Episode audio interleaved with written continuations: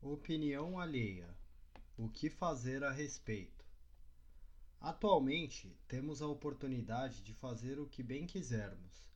Isso sem que acabemos morrendo de fome, principalmente sem nos importarmos com a opinião alheia. Mas não é tão simples assim. O empreendedorismo e os caminhos que nos são oferecidos nessa era da avalanche de informação podem mais nos cegar do que ajudar a escolher um caminho certo. E neste episódio tem apenas dois objetivos sobre opinião alheia: te ajudar a entender o ponto de vista da influência dos nossos pais e te dar o poder de decidir o seu próprio destino com consciência. Entenda que nem nossos pais nem a opinião alheia são perfeitos. Não importa se você tem 15 anos ou 45, os mesmos comportamentos vão existir de forma similar. O modo de proteger os filhos que nossos pais adotam é baseado na geração deles, e não na nossa. Mas aqui vem o grande problema da opinião alheia. Muitas das respostas que eles possuem já não são mais válidas. E pior, podem ser de alto risco. Faça um concurso público e seja médico, diz a opinião alheia. A frase acima resume, basicamente, a solução para os problemas de uma geração inteira sobre opinião alheia. A geração em que a fome, desemprego e latifúndios eram o pensamento padrão da sociedade. E leva tempo até uma mentalidade desaparecer. Por isso que transições são graduais por mais rápidas que sejam. Mas antes de dizer aos seus pais que você vai fazer o que bem entender, que tal entender melhor os dois lados e não somente o seu? Isso poderá e será bem mais proveitoso para você do que para seus pais ou para opinião alheia. Talvez seguir conselhos sobre sua profissão ou de fazer concursos seja o que você precisa. Ou quem sabe você precise largar seu emprego público para se aventurar no empreendedorismo e conseguir encontrar a sua paixão para viver. Vamos descobrir qual sua resposta certa para opinião alheia? Opinião alheia no passado. O lado bom dos conselhos dos pais. Tudo funciona em ciclos na opinião alheia. Você pode pensar que seus pais estavam errados mas eles estavam tão errados quanto você estará em relação aos seus filhos. Estavam certos baseado no contexto deles. E aqui vem o grande segredo da opinião alheia. Na geração passada, provavelmente na dos seus avós, ignorar o conselho dos pais poderia significar a morte. Simples assim. Mas muitos conseguiram prevalecer. Mas nem todos. E se eu te desse hoje duas opções de escolha sobre opinião alheia? A primeira é de trabalhar na lojinha da sua família e ter uma vida pacata. A segunda é de montar sua empresa e ter a chance de morrer de fome. Você optaria por qual?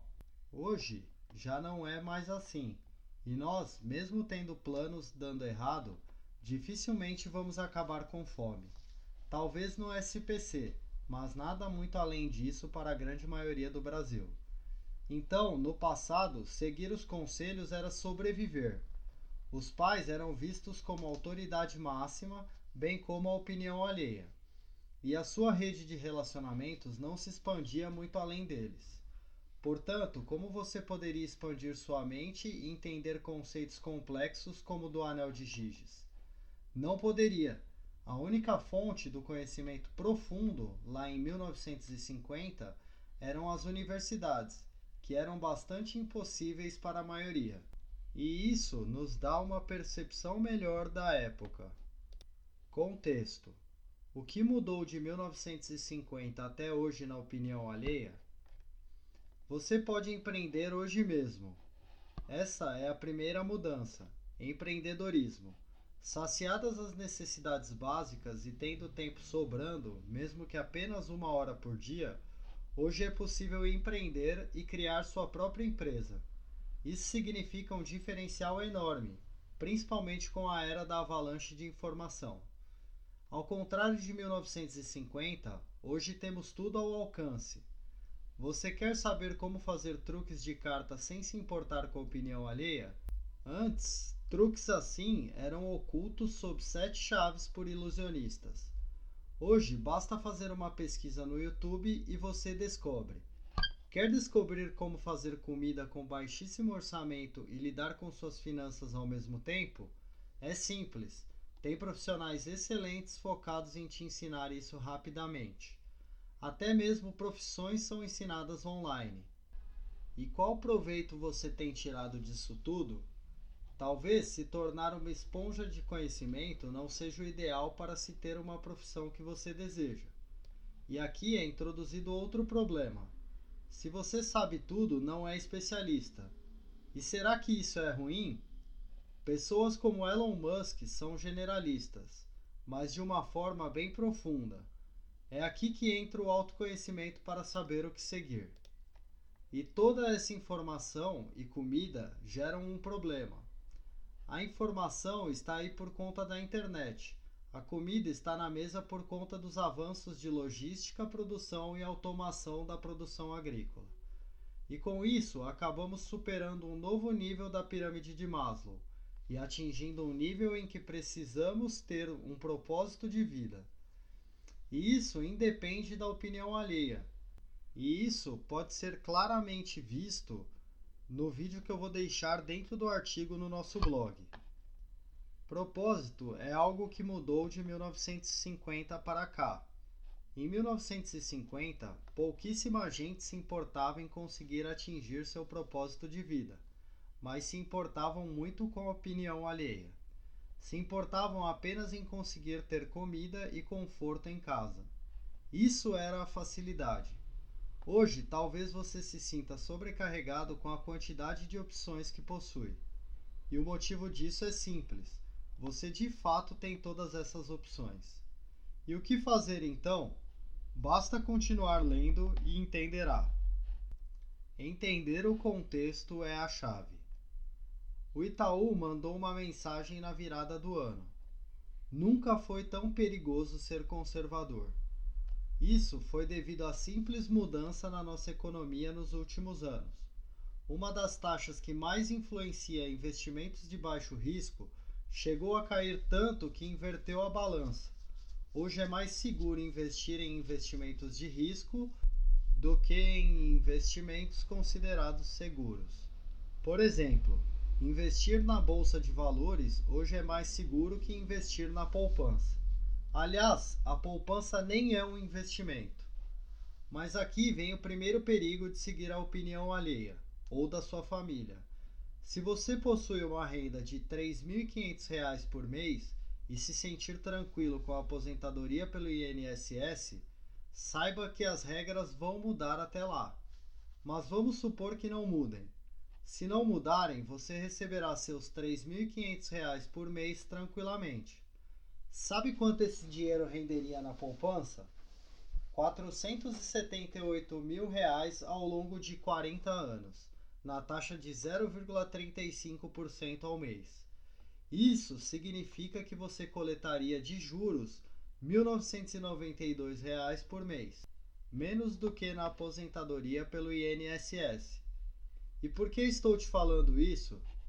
porque você já deve ter ouvido alguém falar sobre investir na poupança. E não é que esse seja um conselho errado, assim como não é errado contar com a aposentadoria. Você apenas escolhe os prós e contras de cada um. E se ao invés de na poupança você investir em algum investimento com uma taxa de 0,8% ao mês, se você deixar essa grana no INSS, você terá um rendimento de zero ao longo desses próximos 40 anos. Se você fizer esse mesmo investimento na poupança, o retorno será de 478 mil reais.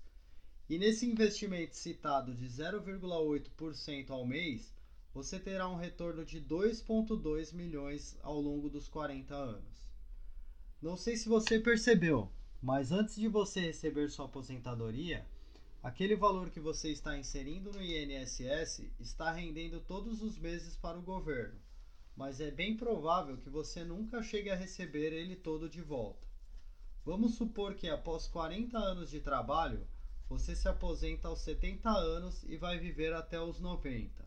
Então, o retorno do seu investimento será No INSS, R$ 3.500. Na poupança, R$ 1.992. Naquele tal investimento de 0,8% ao mês, R$ 9.160. Tá, por que foquei tanto nisso? Porque talvez seguir o caminho da opinião alheia seja o pior erro da sua vida. Talvez você ainda esteja lutando com todas as suas forças para fazer a faculdade dar certo. Já está até com o início de depressão, mas não consegue de forma alguma ser um bom aluno e sequer vê um futuro após a sua formação. Tudo que você quer é agradar os seus pais. E pior ainda, talvez você já tenha terminado a faculdade e tenha conseguido um excelente emprego pagando 6 mil reais por mês e seja elogiado constantemente por todos ao seu redor pelo seu sucesso. E ninguém se importa se você gasta um quarto da sua renda em baladas e bebidas. Ninguém nem vê quando você corre para o banheiro para tentar conter uma crise de choro. Ninguém se importa com o fato de você odiar segunda-feira, nem por hashtag sextar no Instagram, com um red label na mão com duas pessoas que você nem sabe o nome e estão brindando com você. Ou talvez esteja tudo bem, mas um colapso nervoso por escolhas que não são as suas possuem sintomas similares ao que falei acima. Nós procuramos fugir do que inconscientemente não escolhemos ter. E quando você passa muito tempo seguindo os conselhos dos seus pais, acaba sendo muito difícil sair da zona de conforto. E talvez esse seja o maior problema em seguir os conselhos dos pais. Você se torna o que eles desejam que você seja. Mas, lembre-se, é preciso analisar o contexto. A primeira parte a analisar é o seu DNA. Seu DNA molda você. Grande parte do seu comportamento e até mesmo do seu pensamento vem direto do seu DNA. E aqui vem a parte super importante. Seus pais já viveram a vida deles e sabem bem melhor como viver com todos os diversos traços que você também possui. Se você puder ter diálogo, excelente. Diálogo com seus pais significa uma incrível adaptação ao contexto atual e ao seu próprio DNA. Essa conversa aberta e respeitosa pode ser o diferencial do seu sucesso. Entendendo as dificuldades que seus pais tiveram e usando isso ao seu favor, farão você avançar para conquistas incríveis. E quem sabe seja até bom conversar com seus pais sobre a opinião alheia. E quando adaptar a opinião alheia à época atual? E se você ignorar a opinião alheia? O primeiro benefício disto é que você saberá exatamente qual vida que você quer ter, sem influências, sem cometer erros que já foram fórmulas de sucesso, nem nada similar. Você conseguirá descobrir um modo único de viver sem se importar com a opinião alheia. O seu modo único de viver. Claro que isso não é tão simples e será muito sofrido. Seguir somente seu caminho é começar do zero.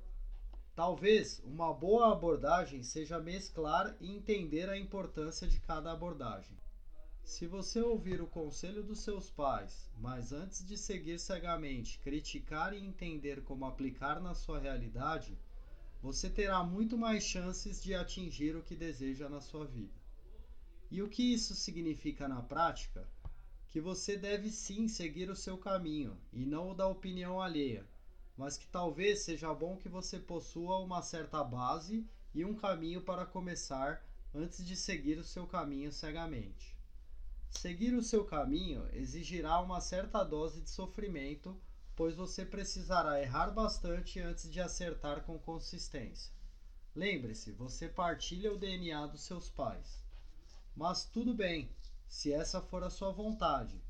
A verdade é que quando você tem uma missão de vida real e com um propósito bem delineado, algo que só pode ser atingido com autoconhecimento, então é bem mais certo que você não precisará fugir da realidade com bebidas, relacionamentos ruins ou esconder sua insegurança torrando dinheiro. A real felicidade não depende de renda, e sim, a renda tem um papel importante, mas de que adianta ter uma ótima renda e uma péssima felicidade? Talvez, talvez seja melhor ter uma renda de R$ 3.500 por mês e viver feliz todos os dias do que uma renda de R$ 6.000 por mês e viver miseravelmente. Ocasionalmente, tendo prazer com o seu trabalho, você chegará aos mil reais. Tudo depende apenas de respeito à sua missão e planejamento de vida. E esse planejamento só pode ser feito com independência. Independência de pensamento. Ter a influência dos seus pais pode ser benéfico para te dar um norte, mas se você não tiver independência de pensamento, como fará o seu planejamento de vida? Como fará um planejamento para que você siga se ele for baseado no caminho de outra pessoa? Caso você tenha realmente seguido seus próprios conselhos e seu próprio caminho, você terá a oportunidade de poder ter completude no que você faz e felicidade nesse caminho, desviando-se assim da opinião alheia. E qual a resposta certa, afinal? O caminho do meio costuma ser a resposta padrão do autoconhecimento. Nada muito exagerado, mas também nada ausente. Ir para a faculdade ou abrir uma empresa. Terminar o namoro ou aguentar essa crise. Café ou chá. A única forma de descobrir é tendo um meio termo em que você possa testar os resultados. E é por isso que surgiu o Alô Evolução Evoluir na vida não é algo tão simples e precisa ser feito diariamente, de forma a poder te desafiar e colocar em situações em que você tenha desenvolvimento pessoal contínuo.